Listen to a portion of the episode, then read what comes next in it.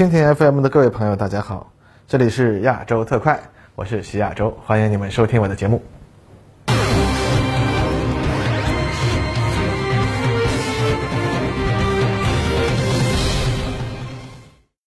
各位观众，大家好，欢迎收看观察者网的亚洲特快栏目，我是列车长徐亚洲，继续和你一起关注前沿话题。而二零二零年十月十七日，美国的《Drive》杂志啊发表文章，称网络上首次出现了这个视频显示啊，中国的轰六 N 战略轰炸机携带了外形类似东风十七导弹的一种空射高超声速导弹。文章称啊，国外的观察家普遍认为，中国目前唯一装备轰六 N 的部队呢是中原腹地的轰炸机某部。那么这支部队的编制呢，要比中国其他的轰炸机部队大。而且呢，从卫星照片看，其基地啊可能包括了与核武器相关的设施。那么，美国2020年的涉华军力报告中也称啊，轰六 N 呢能够发射一种空射弹道导弹啊，具备核攻击的能力。当然，之前美国的涉华军力报告中啊提到了两种轰六 N 携带的空射弹道导弹，一种是类似空射东风二十一 D 的远程反舰弹道导弹，一种是类似于空射增程型东风二十六的远程战略核导弹。而最近的照片中所出现的呢，如果没有意外，应该是轰六 N 所携带的又一种导弹了。那么文章中称啊，从外形上看，轰六 N 机腹下所携的导弹和东风十七导弹非常相似，具备明显的高超声速滑翔体的外形。那么该文认为，这种新型导弹呢，将可进一步扩大中国高超声速导弹的打击范围，从原来的关岛、威克岛等太平洋上的岛屿啊，扩大到整个东半球。那么整个东半球任何高度设防的目标都将不再安全。而中国开发高超声速武器的另一个关键目标呢，就是对付敌人的庞大舰队，而且呢，确定无疑的高超声速反舰导弹意味着中国又领先了美国的一步，啊，那么该文最后称呀，这段视频是一个生动的警告，高超声速军备竞赛啊非常现实，而且正在进行之中。美国前段时间呢刚刚宣布了自己的高超声速发展的计划，但中国呢显然不会停下来等待啊。那么美国空军的第一种高超声速武器 AGM 幺八三舰。刚刚进行了挂飞试验，预计啊明年发射。但是中国人民解放军的实战轰炸机部队已经开始使用这种类型的导弹了。那么这种助推滑翔飞行器能够攻击数千英里外的目标，且无法防御。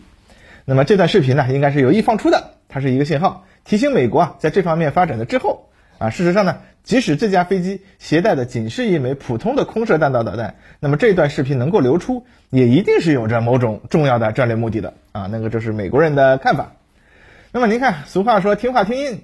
明白话就是要说给明白人听，是不是啊？看来他们是听懂了。那么英国飞行国际杂志网站对于这段视频的评论的标题啊，就更加有意思了啊。轰六如何从冷战遗物变成北京的重锤啊？这给轰六 N 呢上了个尊号。北京重锤啊，也挺有意思啊。那么西方军事评论界看来是看懂了轰六 N 传递给他们的信息，那么这个视频也就算是达到目的了吧，嘿嘿。啊，那么说起来呢，空射高超声速滑翔导弹确实是略有些出乎意料的。尽管自从东风十七公开以后啊，大家都在猜测关于它是否能够空射的问题，但此前呢，各方面的消息都仅仅提到了美国人之前所说的啊，类似东风二十一尺寸的反舰导弹呀。和类似东风二十六尺寸的远程空射导弹这些事情，但理论上来说呢，东风十七既然能从地面上发射，那当然也能从空中发射呀。之前列车长的视频里说过啊，地面发射导弹的时候，最浪费燃料的过程呢，就是从地面上拔地而起的这一刻啊。咱们看运载火箭，它的第一级火箭啊总是最大的啊。那么因为起飞的时候呢，火箭本身的重量最大，要消耗大量的燃料呢来提升高度和速度。所以，如果有一种办法能够让火箭不消耗自身的燃料，就能获得一定的高度和速度，那么就可以。大大提升火箭武器的射程。前段时间，马伟明院士开了一个公开课，他透露啊，根据现有的试验和理论计算，使用电磁弹射技术来赋予火箭武器一个初速度，可以在其他条件不变的情况下，至少增加百分之二十到三十的射程。而美国方面也有类似的东西，就是前段时间他们宣传的很厉害的超级大炮，但是他们是用一个类似迫击炮的一个大炮来发射一枚中程导弹啊，效果呢和马院士所说的这个电磁加速系统其实是相似的。而这个空射导弹，那当然是更加理想了。它可以直接赋予导弹一定的高度和速度，从而大大节约起飞段的燃料，那么缩小导弹的尺寸，增加射程。而且呢，空射导弹还有助于改善火箭发动机的设计，因为我们知道火箭发动机啊，在不同的高度工作，其实对发动机燃烧室的具体设计是有不同要求的。所以这里面肯定有一个最优化的问题。那么此前呢，我国的某型导弹啊，就遇到了这样的问题，它的地面发射型号的导弹的火箭助推器。在设计上呢，要比空射型更加复杂，因此呢，陆基版的研制成功啊，比空射版拖了相当的一段时间，直到去年大阅兵前的几个月才完成了陆基型的啊全部试射任务。因此呢，东风十七导弹这个空射型啊，我认为它甚至可能比陆基型更早具备实战能力。嗯，那从目前出现的画面来看。洪六恩所携带的这个空射型东风十七导弹，似乎要比陆基型长很多，哎，但仔细看呢，又能发现其实导弹后面啊有一个类似船尾的整流罩，所以显得导弹好像加长了。实际呢，导弹长度应该和陆基版差不多。这个表明呢，轰六 N 呢是考虑了携带这种大型导弹进行长距离飞行的。哎，我们知道轰炸机携带大型外挂物飞行，航程是会明显降低的，而增加了一个减阻的这个尾部整流罩呢，就可以提高轰炸机携带的航程，从而增加打击的范围。同时呢，也增加了携带导弹在空中留空时间，这个意味着轰六 N 呢确实是一种考虑了啊长时间留空和远程续航的啊一种轰炸机。那么从射程方面呢，参考目前几种空射弹道导弹相比陆基型啊增程的这个幅度，我们大致猜测啊这种我们就算它射程翻倍啊，大概是三千多公里的样子啊，可能呃略有不当啊。高超声速导弹的这个空射增程的效果可能和常规的弹道导弹有所不同，那这个我们可以稍后呃再进行讨论。那么轰六 K 轰炸机的最大航程呢，约为九千公里，作战半径呢应该最大能有四千多公里。那轰六 N 呢，如果通过空中加油再延长一些，作战半径或许能达到六千公里。那么再加上导弹三千公里的射程，哎，我们在地图上稍微拉一下。从我国河南省的大地原点出发啊，到夏威夷首府檀香山约为八千八百公里，到阿拉斯加首府安克雷奇约为七千公里，到旧金山约为一万公里，到纽约或者华盛顿一万一千公里左右。那么到法国巴黎或者英国伦敦，哎，约为八千五百公里。从这个距离关系来看啊，红六恩所携带的这种高超声速导弹最可能的目标，哦，看来是夏威夷。当然，如果有友好国家帮我们啊提供空中加油啊，那么单说射程的话啊，打到美国本土是没有问题的。只不过呢，要打华盛顿、纽约的话，发射地点得在加拿大上空；要打旧金山，地点呢得在阿拉斯加附近发射啊。那这就意味着要突破北美防空司令部的严密空中拦截，对于不隐身的轰六 N 来说呢，还是有点难的。那么，我们如果以打击夏威夷来讨论的话呢，轰六 N 的航线呢，可能需要绕过日本，从东海上空进入太平洋。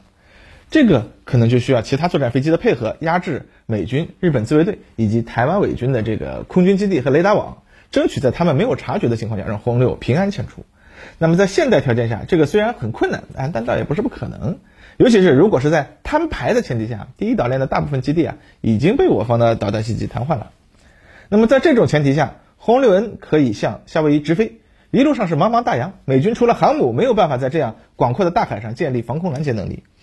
那么而这里呢，又恰好是反舰弹道导弹作战范围内啊，所以美军的航母也没有办法很好的撑起防空拦截来。那夏威夷当然也有防空战斗机，不过在如此远的远距离上想要拦截不知道具体位置方向的目标，嗯，并不容易。基本上，轰六 N 只要能够成功前出，美军就很难在它发射导弹之前进行拦截了。当然，其实对于我们来说呢，美国的这个 B 五十二轰炸机从关岛起飞，对我国沿海进行攻击的话，我们要把防空网推到 AGM 八六巡航导弹两千多公里的射程之外去呢，拦截 B 五十二啊也并不容易。因此呢，我们也是只能拦截巡航导弹。不过幸好呢，AGM 八六导弹属于亚音速巡航导弹，对于现代战斗机来说啊，并不难利用火控雷达的下实下射能力来进行拦截啊。但是如果我们呢用的是高超声速导弹攻击夏威夷啊。目前只要导弹发射出去，美国那边就无解了。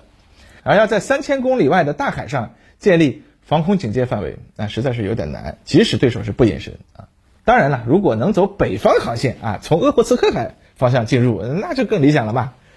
不过呢，这个和上面提到的北极航线攻击美国一样，涉及到俄罗斯协助配合的问题。而中俄呢，现在有没有到这样的程度啊？恐怕很难说嘛啊。那还有一点，东风十七是否能用来攻击海上舰艇呢？啊，虽然很多人都说能，但至少据笔者的了解，东风十七目前尚不具备打击移动舰船目标的能力，因为那个需要克服的技术难题呢还比较多。当然了，之后是否会出现反舰型东风十七，也不好说啊。但就现在而言，东十七仍然是以攻击固定目标为主要任务的啊。当然了，这也包括了攻击停泊在港口内的舰艇，在某种意义上也可以算是有反舰能力了吧。当然了，下一步呢，随着我国空天组合动力系统以及隐身大型战略轰炸机啊的发展，这种空射型的高超声速武器的各方面能力都会进一步的提高啊。很多现在可以限制空射版东风十七效能的防御手段，到那个时候呢，就将进一步的失去作用。那我们的高超声速技术呢，方兴未艾嘛，还远没有走到瓶颈呢，嘿嘿。好，这就是本期亚洲特快的内容了。下面呢是问答环节啊啊，第一个问题。啊，我看弯弯降智节目的时候，想到一个问题：如果弯弯依托山脉里的攻势，是否可以在没有制空权的情况下，用海马斯或者其他火箭炮对抢滩阶段的我兔造成极大的杀伤呢？啊，这个吧，首先台湾并没有山脉里的攻势啊，所以并没有你想象的那种类似我们长城工程那样的躲在隧道里发射的时候才开出来，然后马上发射的这种火箭炮，那是不存在的啊。台军的火箭炮系统的威胁呢，确实是有的，但第一，它是和防空系统、安全导弹一样的，我方。这个战区联合打击力量优先摧毁的目标啊。第二呢，台军装备的火箭炮数量上很少，远达不到我们打不过来的程度。好了，那就是基本的威胁啊，就是这样。那么再有一个重要的问题，台军的火箭炮没有莫敏弹这类的先进弹药的，因为他们当年设计这玩意儿的时候，对付的目标呢，想象的是滩头的步兵，所以呢，用的是钢珠杀伤战斗部。当年海湾战争中呀，面对美军这个 M 二七零的钢珠人员杀伤弹，伊拉克人都知道。只要钻到卡车底下就可以保命了，所以你说这玩意儿对我们滩头上几乎看不到人的机械化旅，能有啥用呢？对吧？最后，咱们的红旗十七和道尔，你觉得哪一点不如以色列的铁穹呢？啊，好，这个问题就回答完毕了。那么第二个问题，感谢多年来的分享，从一周军评至亚洲特快的各方面军事知识和分析，相应节目和内容，请问。呃，西南方向是否可以，或者说是否已经通过放飞无人机来执行边境巡逻任务？无人机能从多大程度上支撑或替代哨兵步行的巡逻任务？那我们得说啊，边境巡逻和边境监控这是两种完全不同的任务类型。边境巡逻首要的是就地解决问题啊，这个是无人机监控所做不到的。然后呢，就是利用先进技术的边境监控网啊，还是不太便宜的。所以呢，只能在一些重点地段部署，无法覆盖整个的边境。所以呢，啊，未来我们的发展方向呢，一方面是巡逻队要装备更多的小型无人机啊、车载光电系统啊，乃至毫米波激光雷达啊这样的先进装备，来加强巡逻队本身啊监控控制边境的能力。那么另一方面呢，我们可以通过部署高空无人机进行大范围的巡查，然后呢，辅以乘直升机的快速巡逻队，按照无人机发现的疑点进行现场排查啊，通过这样的几种方式。就可以实现减少哨兵人数，而提高边境的控制力度了。啊，第三，呃，防空导弹就听说过局座说的红旗九，看见引进俄罗斯的 S 四百防空系统，不知道咱们自己家的怎么样了啊？那这个就要说起 S 四百啊，其实是啥？那咱们说很多次，S 四百其实就是 S 三百 PMU 三。那现代的防空导弹系统其实早就已经高度的模块化了。同样的导弹，我换个雷达，它就是换个型号了；我换个导弹，那它就是下一代系统了，是不是？有点忒修斯之船的意思啊。那其实红旗九的后续型号呢，早就出来了呀，就是红旗九 B 呀。啊，那不要觉得这个外形看起来变化不大啊，它实际性能就差不多嘛。啊，这是一种错觉啦。那红旗九 B 相对红旗九系统提升是很大的，而且呢，我们新一代的空天防御导弹红旗十九啊，也是和红旗九 B 系统其实是他们是共同部署的嘛。那类似于美国爱国者 PAC 三和 PAC 二啊，他们其实也是混合部署的啊。这个问题我回答到这里了。那第四个问题，QBU 幺九幺的五点八够用吗？问题很简单，但是这个问题要说复杂啊，那是真的很复杂。但我们尽可能简单的来说啊，首先口径不能说明一切。美国特种作战部新一代狙击步枪啊，这个 MRAD 使用的新型弹药口径也才七毫米。但性能呢，不仅远比7.62北约弹好，甚至可以说是完全超过了12.7毫米弹药的性能。它弹道啊非常平直，几乎不受风片影响，有效射程可达1500米。因为它基本上是一个用12.7毫米的弹壳插一个7毫米弹头啊，那非常变态嘛。所以说，光说口径大小啊，不能说明一切的啊。当然了，QBU 幺九幺的5.8毫米子弹啊，没法做到那个水平，因为它还是要在5.8乘42毫米的限制之内。这个螺丝里面做道场啊，这里咱们且不说它的这个速燃发射样啊、弹头气动外形设计啊这样的问题，就最简单的啊，拿外军同类武器比较一下，那有人相信说美国 M 二七啊能用五点五六子弹打八百米外的目标，啊，那 QBU 幺九幺用五点八毫米子弹就做不到了吗？难道弹道学也讲种族主义吗？啊，当然了，呃，M 二七啊，其实也做不到什么八百米外一枪爆头什么的，那个是纯属胡扯。QBU 幺九幺呢，啊，也很难做到的啊，这个并不稀奇。但是作为一支比一般的步枪打得准的步枪，这个是一点问题也没有的呀。那美国海军陆战队最后也没有全军换装 M 二七，最后只是让军士长和班长来用。那么 QBU 幺九幺的定位，嗯，差不多也是这样了。好，今天的节目到此结束，欢迎大家下次继续收看。